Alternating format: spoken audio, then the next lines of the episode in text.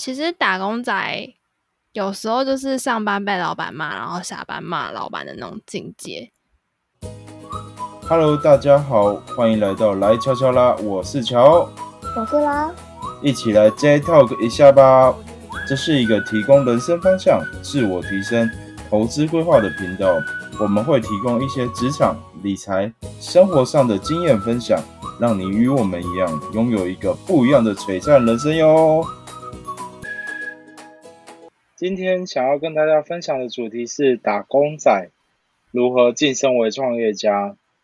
我相信很多人都有听到想要脱离老板，或者是想要时间自由的梦。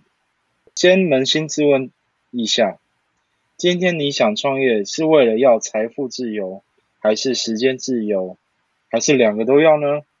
今天我们就来揭秘打工仔与创业家的心路历程吧。那我想先请教一下啦，你有没有想要财务自由或时间自由过呢？或者是两个都要？嗯，两个都要。哦，真的吗？那你有没有想要把你的老板 fire 掉？其实大家应该都会有这个梦想吧，除非你自己是富二代之类的，你就可能不会想把你的老板给 fire 掉，真的吗？就是你会想要赶快接班呐、就是成为那个大家都要听我的那种人的。角色 哦，可是我曾经遇到一个朋友，是他真的是没有想把老板 fire 掉，因为他觉得老板对他们很好。你有遇过这样的老板吗？嗯，应该也有吧。那其实是一个很好的那种相处模式啊，就是鱼帮水，水帮鱼的概念。因为老板也需要有伯乐，也需要有千里马，千里马也需要有伯乐，互相的资助对方。嗯今天有几个主题想要分享给我们的听众朋友们知道。第一个是打工仔是什么，第二个是创业家是什么，第三个是创业的五项指标，第四个是创业的风险是什么。那关于第一点，打工仔是什么？我觉得可以分为以下几点去跟听众朋友们分享。那拉，你觉得打工仔的使命是什么？其实打工仔可以讲是那些受雇的人吧，就是你有一个比较嗯受雇者，你有一个稳定的工作，有每个月稳定的酬劳这样子，但是你是需要听令于别人，或者是去完成别人给你的使命或者是一个目标，那你可能就是你付出多少时间，你才会有多少回报。那你有做才有钱啊，如果你没有做的话，你可能就丧失你原本的收入的部分。嗯那你可能也会担心，比如说你会不会，你这个公司能不能养活你自己一辈子啊，或者是你会不会有中年的危机啊，或者是你会可能害怕被人家取代。那打工仔的好处其实就是安稳吧。其实打工仔有时候就是上班被老板骂，然后下班骂老板的那种境界，因为。嗯对啊，就是大家也不得不说，很少人不骂老板吧。就是你可能在会议的时候被他屌，可是你可能在会议中，你就会觉得说，哦，老板怎么这样啊，等等的。那其实打工仔其实就是提供你一个很安稳的一个，就是老板要 fire 你，他还需要负担一些什么资遣费等等。那你可能就是打工仔，他的成长曲线可能有点会被受限吧，就是看你的职位什么之类的。那打工仔它的好处就是你，你可能就是会比较安逸在这个现状，会比较你可能比较不会去思考，比如说前呃公司的策略面啊，或是要该怎么做，你可能就是很常会因为就是会被人家指挥说你要怎么完成他们的梦想，那你可能比较少去思考说你自己要怎么去创造你的价值所在。嗯哼，嗯了解。那打工仔有什么风险呢、打工仔的风险就是，可能之前长辈们都会说，哦，你好好找一个安稳的工作啊，那就好好做一辈子啊，那就是可能往后你可能要成家立业啊，等等的。那打工仔的部分就是说，你可能会担心说，这个工作或者是这个给你的薪资会不会赶上物价水准？你是不是有办法去支持你的生活的需要等等？或者是你会担心说会不会中年会失业啊，或者是你会不会害怕被人家取代？对，那你到底是打工仔，是你到底是被人家影响，被你的老板影响，还是你去影响他人的一个角色？乔，你觉得打工仔有什么好处跟坏处呢？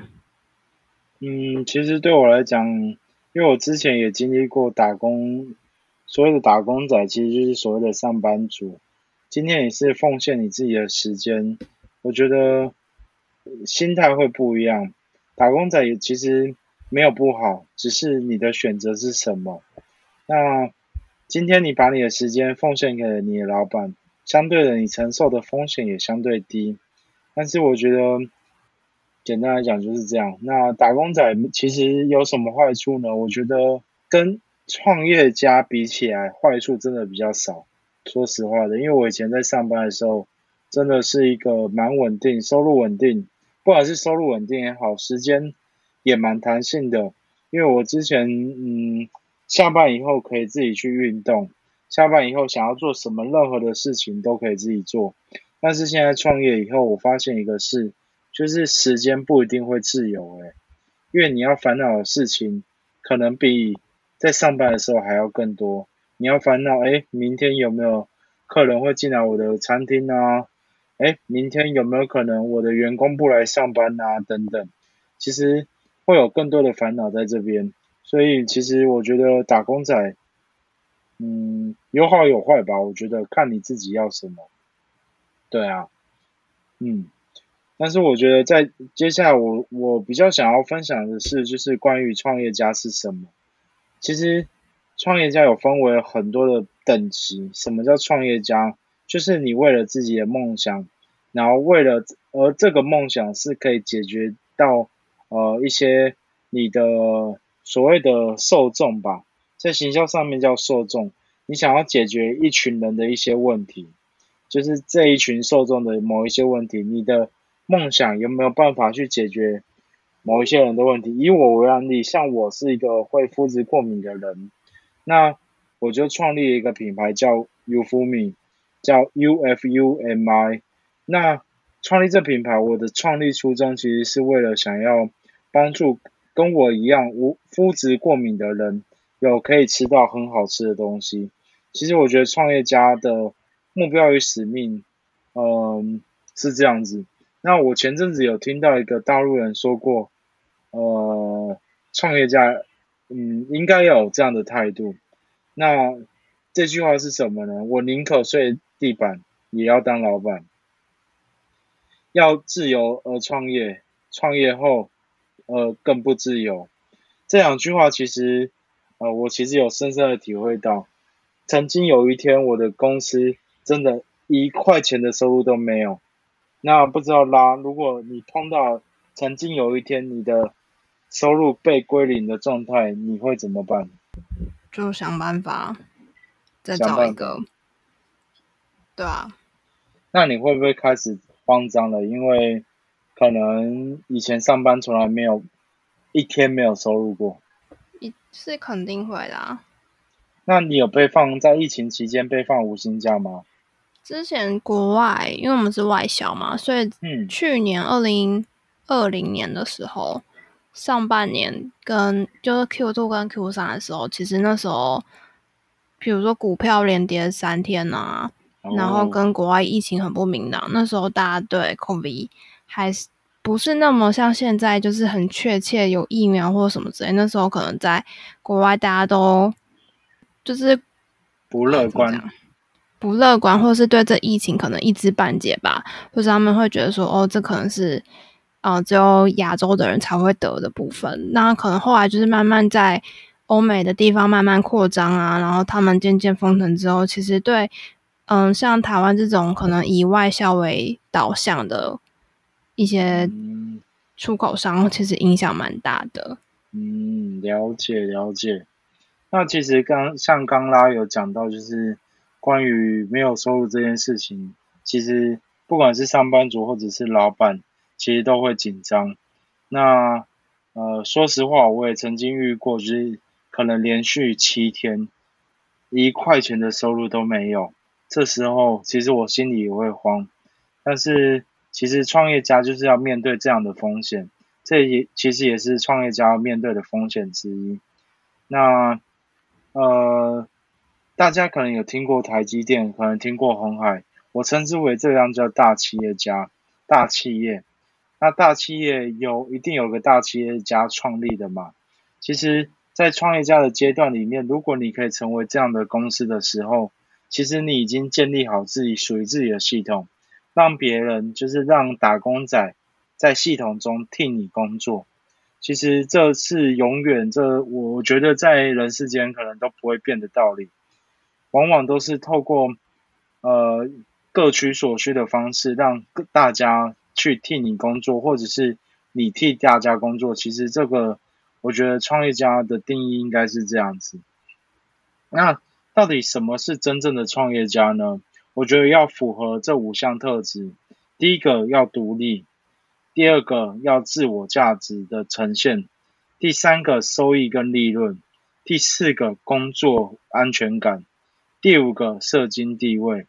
那分别这五项数字，这五项指标来讲，第一个叫独立。其实你不，因为你不会受到任何人的控制与牵制。其实你可以很自己发挥自己的所长，去将你的企业带向下一个指标。第二个自我价值，其实呃，因为你是自己创业，所以其实在这个过程当中，你必须要有一个自我实现的目标，而且这自我自我实现的目标可以往往前进，这也是创造自我价值的一个方法。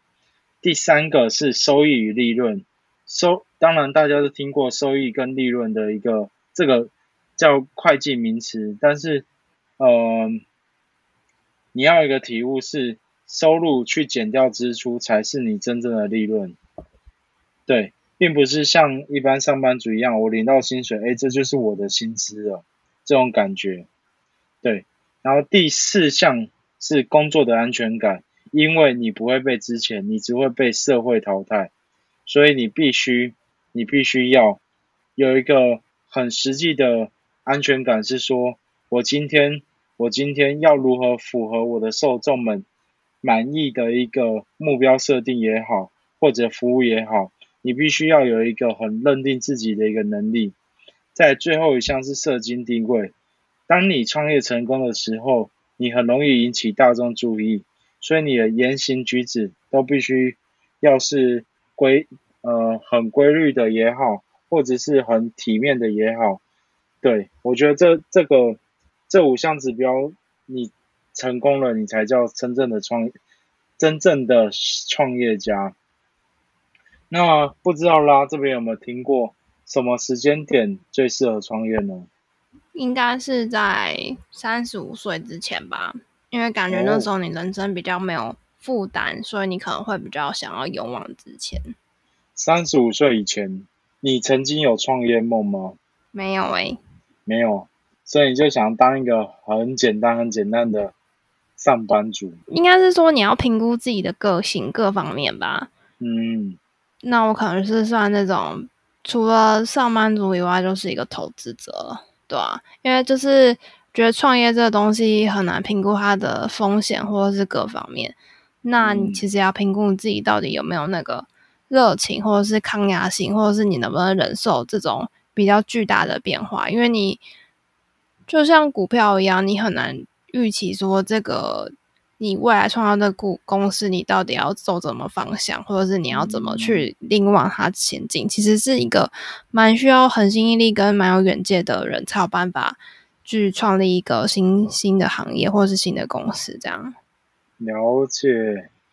那其实，嗯，我曾经在书在一个亚太区的青年创业家调查结果看到一个数字，其实近九成的受访者认为创业就刚你讲到的是三十五岁以前，但是他在数据上显示是四十岁以前，而而且最适合创业的平均年龄是在二十七岁左右。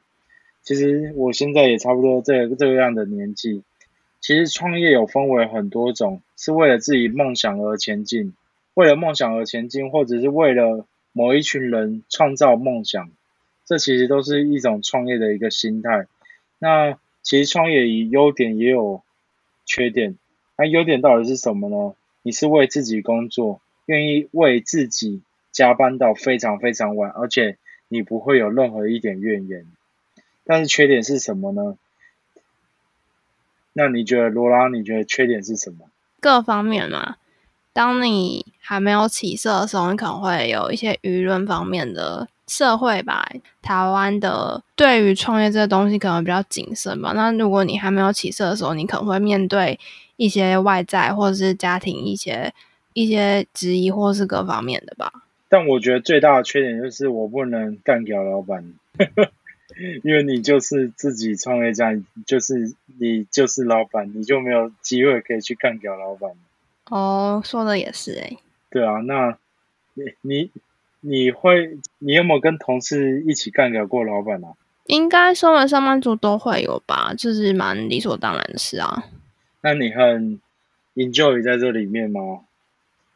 哪一方面啊？就是干掉老板这件事情。就是你在职场都会站在自己员工的角度去看啊。有时候你只是一种心情的出发吧，没办法说什么应不 enjoy，就是你可能会觉得站在你员工立场，或是你自己的立场，你可能有一些观点啊，或是决策让你觉得说，哎，怎么朝这个方向那去走，对啊，所以就会有一些，比如说心理上需要抒发的部分。哦，了解。哎，那那我想请教一个问题哦，就是。其实你有跟跟我一起创业过一段小段时间，对不对？那你之前因为你还是有正职工作，其实算是斜杠。那在斜杠的过程当中，你在正职工作内会不会有一种感受是：哎，我今天替我老板出去出差，然后他花了那么多钱，摊位上面没有一个人来洽询，你那时候的心态是什么？应该是说之前的话。当你还是全职上班族的时候，你就会想要摸，有时候啊，就会觉得说，哦，你这段时间是空闲，你好像赚到一点时间，那你可以就是做你想做的事啊，不论是划手机或什么之类的，或者是你可能要准备一些东西。但如果你站在老板的立场，因为我们那时候刚好是在疫情的之前，就是二零二零年的时候二月的时候，那那时候刚好是 COVID 大爆发之前。就是那时候有零星一些案子啊，然后那时候我们还是逼不得已，然后就去了呃欧洲出差一趟。那那时候可能因为疫情的影响，或是那时候我同事就会比较担心吧，会觉得说哦，现在人与人接触这么恐怖，那这疫情好像看不到尽，刚起步也怕自己确诊什么之类的，所以他就是站在比较保守的一节立场，就是会避免跟嗯。走上来的客人交谈等等，然后那时候就很无聊，就是想说算了一下，到底老板为了这个发展新的商业机会的部分，他到底投入多少的资金？那其实也蛮蛮高的吧，就是可能我们刚机票钱或是住宿钱啊，各方面里里扣扣，或是摊位钱，可能少说要一百万嘛。对，那我们那时候就评估一下，我们好像是三天还是四天的展，那其实你一天可能就要投入二十五万，或者是二十五到三十三万的钱去做这个你的 business development。嗯，对，那你可能会评估说，来到你每个小时，我们两个人在那边每个小时的时薪到底是多少，然后到底有没有这个价值？那当你就是跳脱你上班族的思维的时候，你可能会比较在意这些，你到底的可能报酬啊，或者是有没有达到你预期的效益。等等，所以就是会变成说，你当你有有限资金的时候，你可能会做不一样的决策，或者是会替公司想比较多吧。毕竟你可能就是有不同角色或是思维上的转变的部分。那时候你也会替老板想一下，因为你曾经做过这样的事。我这边想要跟大家分享一下创业的五项指标。那当你有一个心想要把老板 fire 掉的时候，其实你要先止住。因为创业其实并不是一件很简单的事情。那我这边有五项指标可以跟大家分享一下。那五项指标是创业必须要拥有的。第一个是创业的方向，第二个是资金的评估，第三个建立营销模式，就营销模式。第四个是建立系统，第五个是建立团队。当你有准备好这五项指标的时候，再开始创业会比较。OK，那分别是像以我为案例，像 Ufumi，我的创业方向，我会创立 Ufumi 的原因是因为我想要解决掉肤质过敏的人。对我想要解决掉肤质过敏的人的问题。那这那在台湾里面有没有很多人对肤质过敏呢？我相信是有的。其实这一件事情是我方向的定定。当定定完的时候，我就开始要去做实化分析，或者是同业分析。对，当这这些都做完了以后，我们要做的第二件事情。我刚开始的想法是创业，哎，不一定要投入资金哦。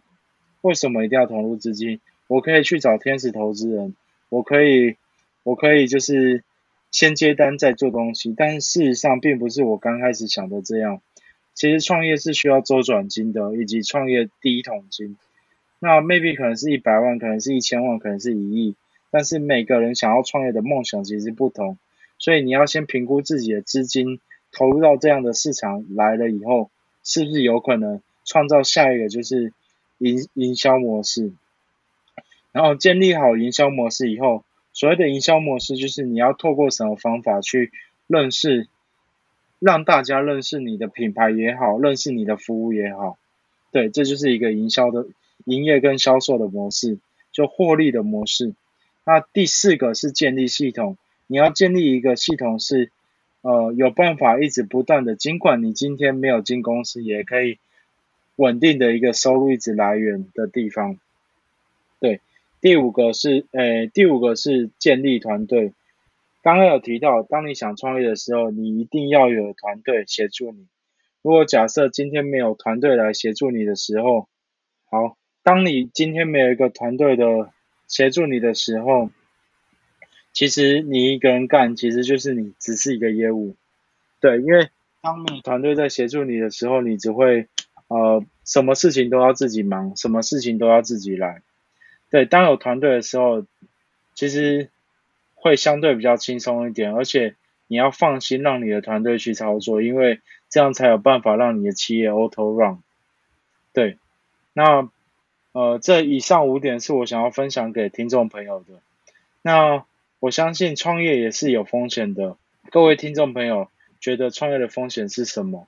这边我有呃两件事情是我觉得还蛮重要的呃一个评估点，第一个是时间成本。第二个是经济的压力。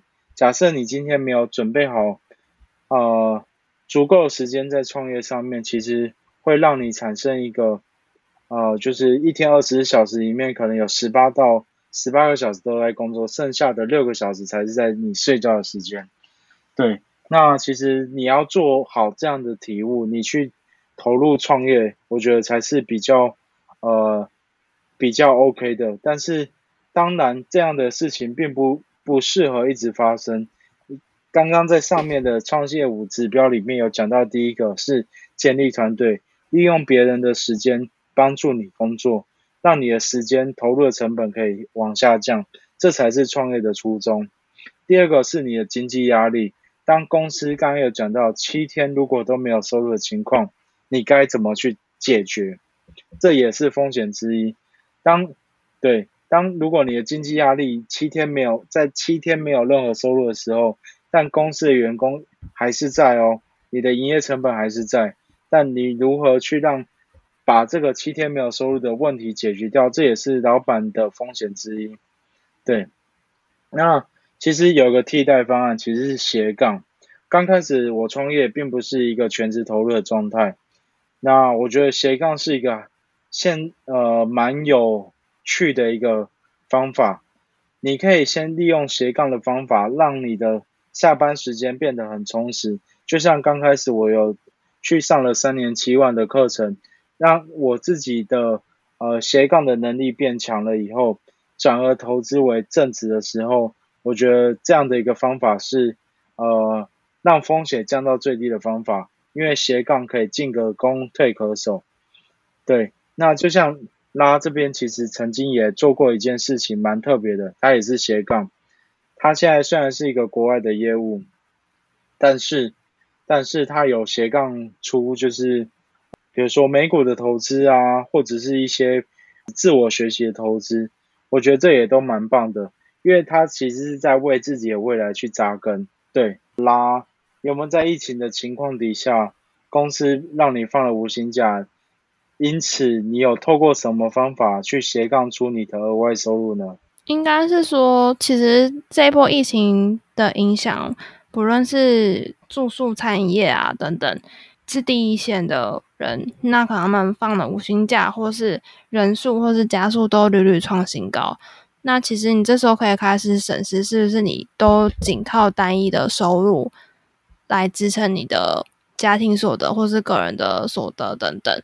那如果是的话，你可能是一个很好的警觉，说你是不是还需要开启多重的收入，或者是你可能要积极的去学习投资等等，你确保你可能不会重压在单一的收入来源上面。那其实我那时候也是遇到，因为公司那时候无情的放五薪假。那一般的人可能会有点怨恨老板吧，因为感觉都是大家都会有那种受害者的心态，会觉得说，哎，老板平常赚那么多啊，或是他都吃好穿好，光鲜亮丽，那为什么等到真的是企业受到影响的时候，却是可能是第一线的员工就是会被这样的对待？那如果有些在公司可能是高阶经理人，可能也会减薪等等。其实这是一个很好的。思考点是说，你要怎么去创造你自己不同的收入的点？那我那时候也会想了一些办法，想说我可不是不是有一些被动收入啊，或是开启其他的可能性，去让自己可能不要一直压在，或是你的重心一直放在工作上，然后会有点患得患失这样子。所以，其实你你觉得在斜杠的过程当中，会不会让你的生活更充实一点？充实是一定有的，因为你可能会。在你原本现在的工作的时候，你可能一直在同一个领域里面做，或者是你认识的人都是相同领域的人。那你在开启斜杠的时候，你其实会有蛮多资源，或者是去认识不同的人，或是有多的新的技能。那因为现在疫情的影响，其实电商啊，或是一些网络行销部分，其实也蛮发达。那其实那个也是一个蛮蓬勃的经济发展的一个来源吧。就像某某他们。嗯，今年五六月的订单也是屡屡创新高啊，甚至直逼就是二零二零年的双十一的营业额、单月营业额等等。那其实你在这部分，你也可以审审视自己的能力，或者是你的技能是不是真的有跟得上时代，或者是你该怎么样让自己有多重的收入来源。因为我发现，经过这个疫情啊，你自己提升了不少，应该是有吧？对吧？有啊。所以我觉得，其实，在斜杠的过程当中，呃，你也会学会当老板，然后也学会如何去体现老板应该面对的风险。因为像我有一些朋友在银行业界的，他就是因为他在银行当理专，但发现一件事情，就是他理专虽然业绩很好，没有错，但是当今天他没有工作的时候，他的收入也就没有了。其实。这件事情是蛮可怕的，我相信听众朋友不知道有没有想有一定有想过这样的一个问题：当你今天真的没有工作的时候，如果又是中高龄的时候该怎么办？对我觉得其实斜杠发展第二专长，这是我觉得现代人应该面对的课题，因为斜杠真的才有办法有机会让你有多元的收入。关于今天，如果你已经是斜杠。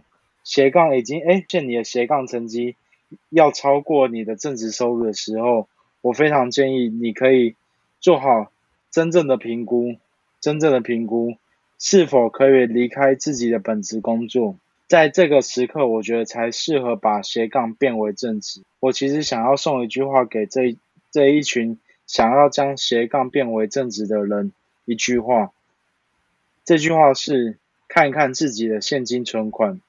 与想好创业初衷，写好商业计划，询问已经将企业 auto run 的前辈，以以上都做好以后，就不要再想了，勇敢坚持做下去吧。我相信很多听众朋友们其实都想要把老板 fire 掉，但是往往都是那一个瞬间不敢，或者是那一个瞬间发现我自己还没准备好，但是。我觉得，当你刚刚有讲到的现金存款、创业初衷、商业计划都准备好了以后，就可以向前走。千万不要有顾虑。当你有顾虑的时候，你会发现，其实别人已经向前走了，你却还在原地踏步。当然，欢迎继续收听我们的频道。今天我们讲的主题大概做一个总结。第一个，打工仔是什么？打工仔其实并不会不好，但是打工仔打工仔的一个使命是协助创业家或者是已经是大规模的公司赚取更多的钱。但是当然，你也投入你的时间，你也会有相对应的报酬。第二个，创业家是什么？其实创业家有分为很多种，可能也是一个业务。其实业务跟创业家其实是有一个不一样的一个过程。我觉得业务就是只会接单，就是一个人创业。那创业家是什么？你学会了建立团队，你学会了建立系统，学会建立了一些营销模式。我觉得符合接下来要早稍早前讲到的创业五项指标，我觉得你才是真正的创业家。当然，你成为创业家的时候，你必须要承担的风险就是时间成本跟经济压力。当然，欢迎各位听众朋友们可以一起来斜杠，一起来创业吧。今天的听众朋友们，不知道这样的内容你们喜不喜欢？如果有任何的问题，欢迎至留言区询问。感谢您今天的收听，我是乔，我是拉，感谢您来到来悄悄啦，让我们在下一集见吧，拜拜。